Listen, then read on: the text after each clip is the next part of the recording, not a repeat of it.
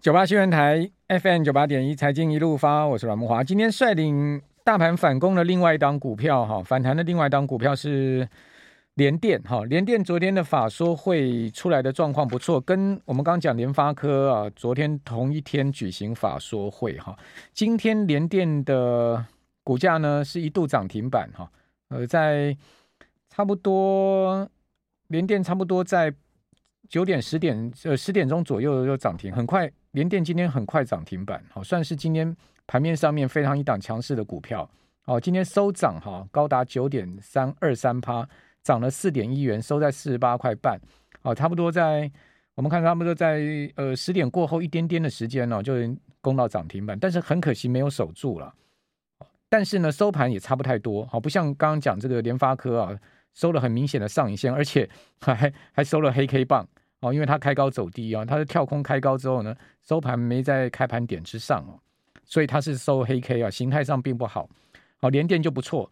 哦，联电今天回到月线了哈，来到四十八块半。好，那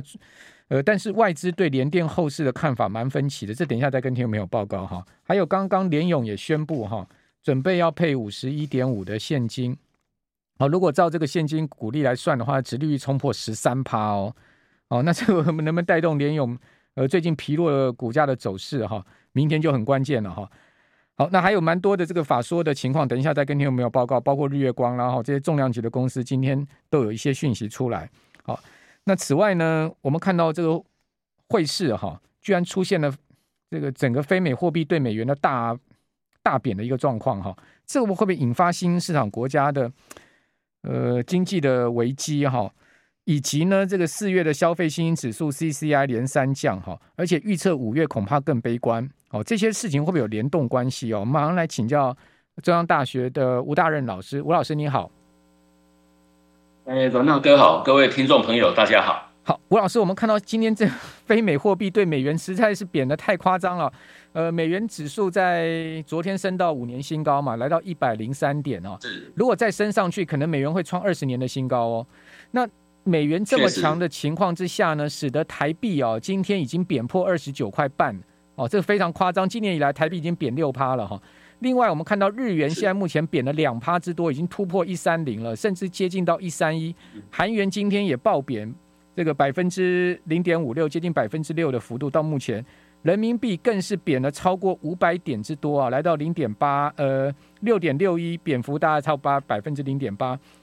这这这个呃，新兴市场货币的全面的大贬啊，就非美货币全面大贬，也不见新兴市场，不要欧元都贬到五年新低哦。那这样的情况下，呃，站在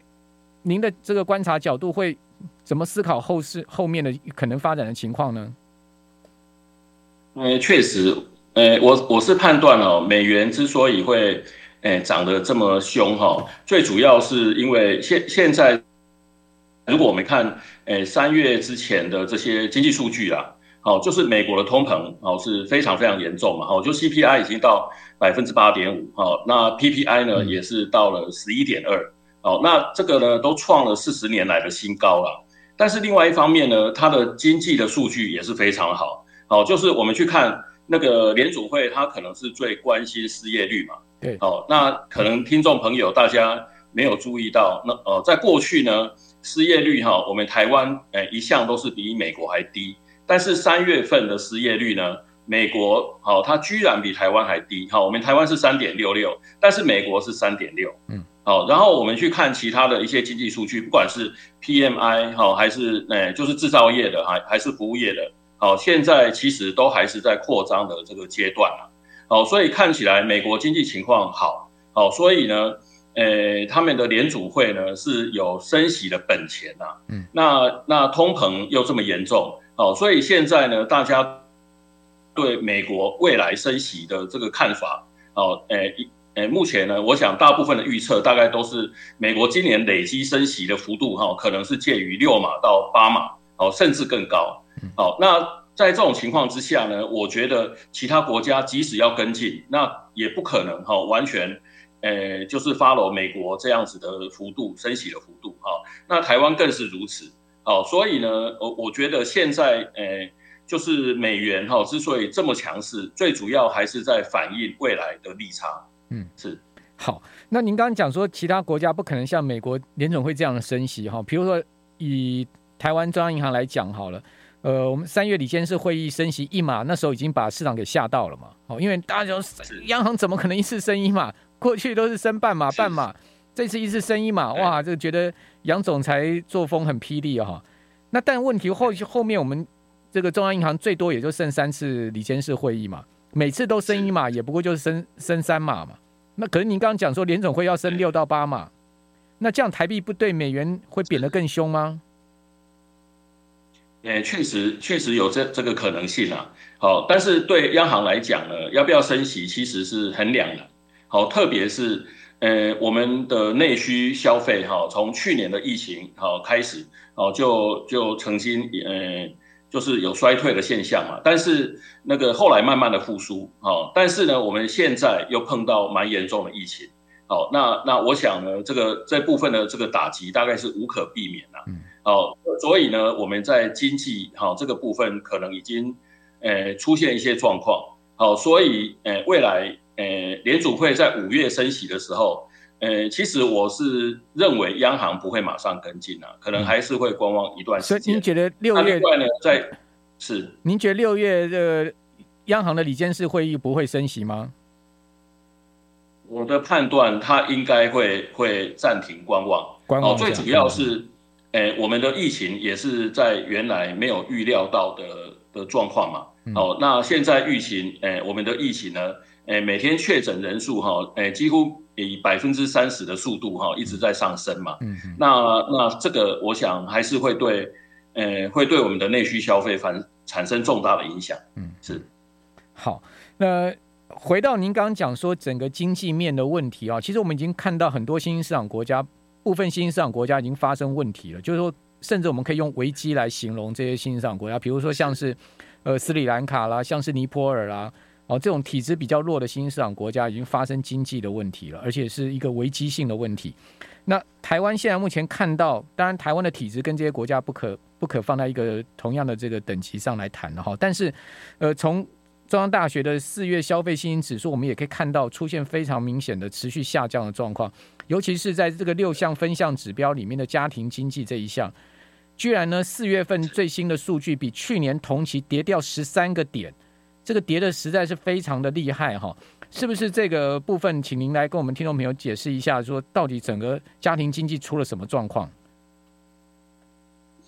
呃，其实哈，家庭经济这个指标哈是非常值得我们重视的，哦，因为我们在经济学里面呢，我们在谈哈那个所谓的这个呃家计单位哈，它所指的哦就是一般的家庭。好，那所以说呢，我们其实还是可以从，呃，一般的家庭经济的情况，好，来判断未来那个经济好的呃的走势了。好，那所以说，呃，以家庭经济来讲，呃，其实呢就是它的收入跟支出。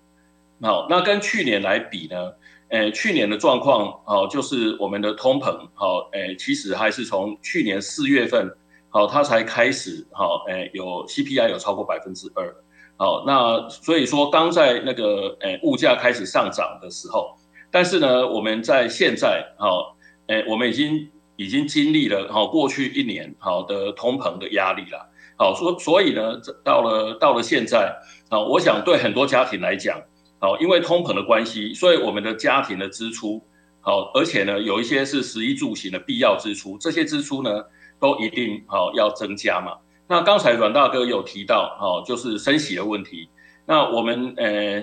这个央行呢，在三月十七号，好，也宣布，哦，跟进美国升息一码，哦，这个幅度其实也不小。好，那升息之后呢，对很多家庭来讲，好，它的这个贷款的支出，特别是房贷的支出，哦，也要增加。所以在一个家庭里面，哈，如果他的所得，哈，没有等量的增加，嗯，好，但是呢，支出不断增加，那当然家庭的经济情况就会恶化。所以呢，我想在这次的调查里面，哈，它还是有显示出这样的一个情况。好，那吴老师预期这个台湾的整体家庭情况还会再持续恶化下去吗？在家庭经济的部分会不会持续恶化下去呢？五月、六月的状况？呃。其实其实还是有可能啊，哈，诶，最主要哈就是，诶，我们刚才也提到了，哦，就是现现在呢，那个我们的内需的部分哈，因为疫情哈，它势必哈从从四月份、五月份开始哈，它就会受到比较大的影响。所以我想四月份、五月份哈，就是有关那个诶国内需求这部分的经济数据，哦，应该诶不会太好看了哈。那另外呢，其实我们台湾还有另外一个隐忧啦，嗯，好，就是我刚才谈到的哈，就是。诶，通膨跟升息，哦，对一个家庭来讲，就是家庭的支出会增加啊。那家庭的支出一旦增加，如果你的所得没有相对增加的话，好，那其他的消费，好，诶，它它一定会受到一些排挤，好，特别是可有可无的消费，好，诶，一些耐久财的一些消费就不见得哈，我现在马上要买，好，那那这个部分呢，呃，它不止发生在台湾，好，因为现在的通膨是全球性的。好，那升息循环呢，也是全球性的，啊，就是由联储会带动，那各国的央行，好，就是为了，呃，诶，最起码要维持，呃，不要不要让利差太大，好，否则呢，国内的这个进口物价的这个压力就就会就会失控，哦，所以在在这种考量之下，哦，各国的央行也会升息。好，吴老师，我们这边先休息一下。吴老师，我们这边稍微暂停一下。九八新闻台 FM 九八点一。财经一路发，我是阮木华。今天我们呃视讯连线的哈是人在中央大学的吴大任老师。那吴老师刚在我们那个视讯连线，我们刚刚电呃电台广广播期间，我们谈讨论还讨论一些问题。我等一下会重复在我们的广播节目里面再请再请教吴老师哈。好，那呃这一波美元的强升哈。我跟听众朋友报告，非常有可能会在今天或明天创下二十年的新高，因为美元在前坡的高点，哈，前一波的高点比现在高的话，是我刚回推到二零一六年的十二月，当时美元的指数是一百零三点六五点，那昨天美元已经收在一百零三点四七点，所以说已经差不多了，几乎创二十年新高，已经可以这样讲哈，讲说五年新高是比较精确的数字，但是。可以讲说，几乎要创二十年新高，就回到二零零二年当时美元的一个高位了哈。如果再继续升下去，美元创二十年新高的话，你会看到整个非美货币一片狂贬哈，一片崩贬。哦，我们现在节目有在 YT 上直播，如果听众朋友您有兴趣，也可以上 YT 看，甚至可以看到我们的这个呃连线的视讯。好，那我继续来请教吴老师，吴老师，这个美元这样子的狂升下去，我们看到非美货币啊，包括欧元、英镑啊，甚至呃日元。人民币、台币、韩元全面对美元这样的贬值态势，呃，当然这个分几个区块，一个就是说这个非美货币国家体质比较好的，另外一个就是体质比较不好的。体质比较不好的这些新兴市场国家，他们可能会出现什么危机？哦、另外普遍性的，包括体质好的或是体质不好的，普遍性会出现什么样危机？这个可以请您来帮我们做一些分析吗？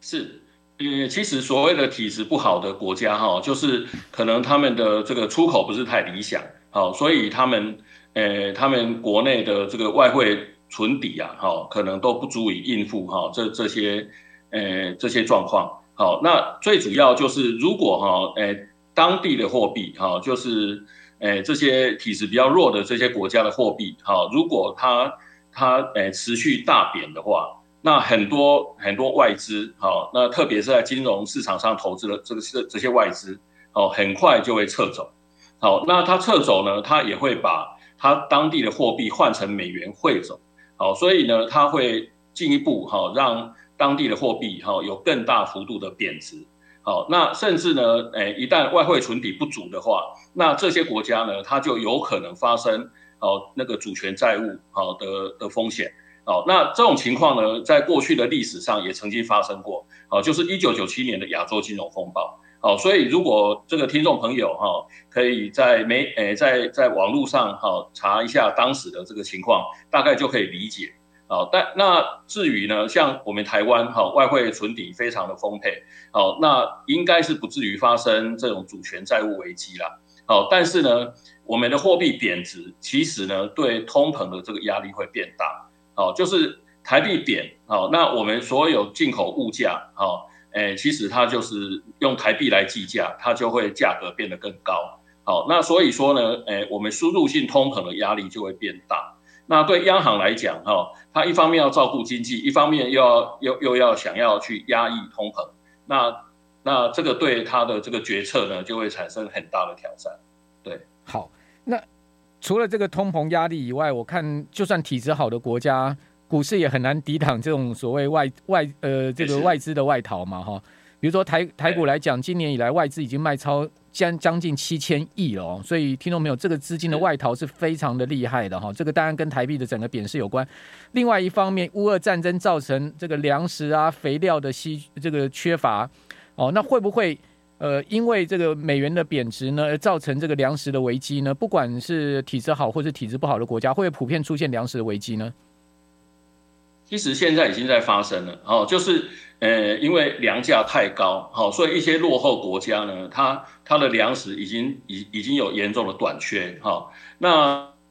啊，那至于呃，像我们台湾，我们虽然是买得起粮食了，哈，但是呢，如果是因为这个战争的因素，哦，还有其实对粮食的这个生产呢，呃，会产生影响的，不只是乌俄战争了，哈。那我们还得要看老天爷，哈，他在今年，哈，就是会不会再。再来一次干旱啊，或者什么样的这个异常气候，好像像我们都可以看到，现在增文水库的蓄水量好像也是哦慢慢在下降嘛，哦，那所以说南部哈如果不降雨的话，那我们诶光是在台湾农业生产就出问题，那其他国家也是如此，好，就去年国际粮价大涨，好，那诶有一个重要的原因就是中南美洲有干旱，好，所以呢诶那个阿根廷啊、巴西他们的这个粮食出口哦就就有降下来。好，那那对台湾来讲，其实我觉得那个这也是我们面对一个很严重的问题啦。好，就是我们可以在农委会的网站上面，好，诶，大家可以可以去看，哦，他他有告诉我们那个，诶，我们台湾的粮食自主率，好，那台湾的粮食自主率呢，诶，有两个标准，一个是用价格来算，哦，用价格来算的话呢，我们的粮食自主率看起来还可以，啊，就是有百分之六十三点多。好，但是呢，另外一个指标就是用热量来算，就是，诶，把一切好所有我们人要吃的食物都换成是热量啊。那用热量来算的话呢，我我们的自自自给率，哦，居然就有百分之三十一左右。好，所以可以看到，哦，那从物理的角度来看，我们台湾的粮食有百分之七十是要依赖进口。好，所以所以，诶，这些进口粮价。哦，诶，如果高的话，那当然对我们很多家庭就会产生，哦，就是诶那个家庭支出的增加了。好，但是呢，更严重的情况是，如果呢，诶，今年好除了战争之外，那还有异常气候所产生的各种影响。如果全球的粮食供应真的严重不足的话，那我们台湾是不是有可能面临买不到粮食的窘境啊？嗯，好，那其实相对的哈。哦，我们可以看我们的对面的中国哈，它在这个粮食的储备上哈，诶，他们从五年前就开始正视这个问题，然后他们他们在当时那个已经有有诶，就是从仓储的条件哦，还有他们的这个存粮哦，他们都已经做了做了一些规划。那去年呢，他们也在这个国际市场上大量买进粮食，哦，所以我可以给各位几个指标了哈，台诶，就是中国的人口占全世界的人口的比重大概是百分之十十八，嗯。好，但是呢，它的小麦的存量，好，哎是诶全世界所有存量的百分之五十一，嗯，好，然后玉米的存量呢是是到百分之六十九，好，所以全世界大部分的小麦跟玉米现在都在中国的仓库里面，好，但但是呢，相对的，我们台湾呢，哎就是在这个部分，好，那好像诶那个政府并没有并没有太重视了，OK，所以我们现在的粮仓主要还是稻米。好，那其他的，可能，相对都比较少，而且呢，我们的仓储的设备，哦，也是老旧，所以放进去的这些东西，将来拿出来要用，可能有一半以上都不能再再再吃。好，所以呢，我觉得，如果我们自己没办法生产，还是得是吴老师最后一个问题，考虑是不是可以在国际上买进。最后一个问题，只剩下十几秒，请您快速回答，就是下半年台湾的经济出口会不会出问题？我觉得有可能啊，因为就是我刚才讲的消费的排挤，它是全球性的，哦，所以全球的消费一旦下降，我们我们台湾的这个出口势必会受到影响。是，好，那今天我们非常高兴能用视讯的方式第一次跟吴大任老师连线哦，谢谢吴老师。